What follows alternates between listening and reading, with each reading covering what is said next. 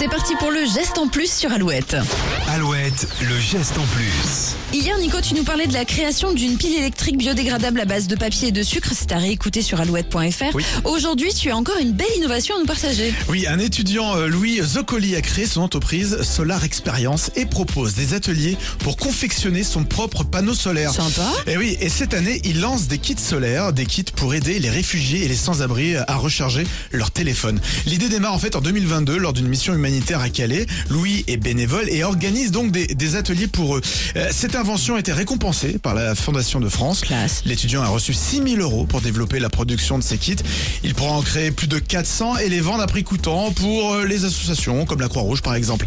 Et d'ici quelques semaines, Louis va même lancer un financement participatif pour continuer le développement et multiplier les partenariats.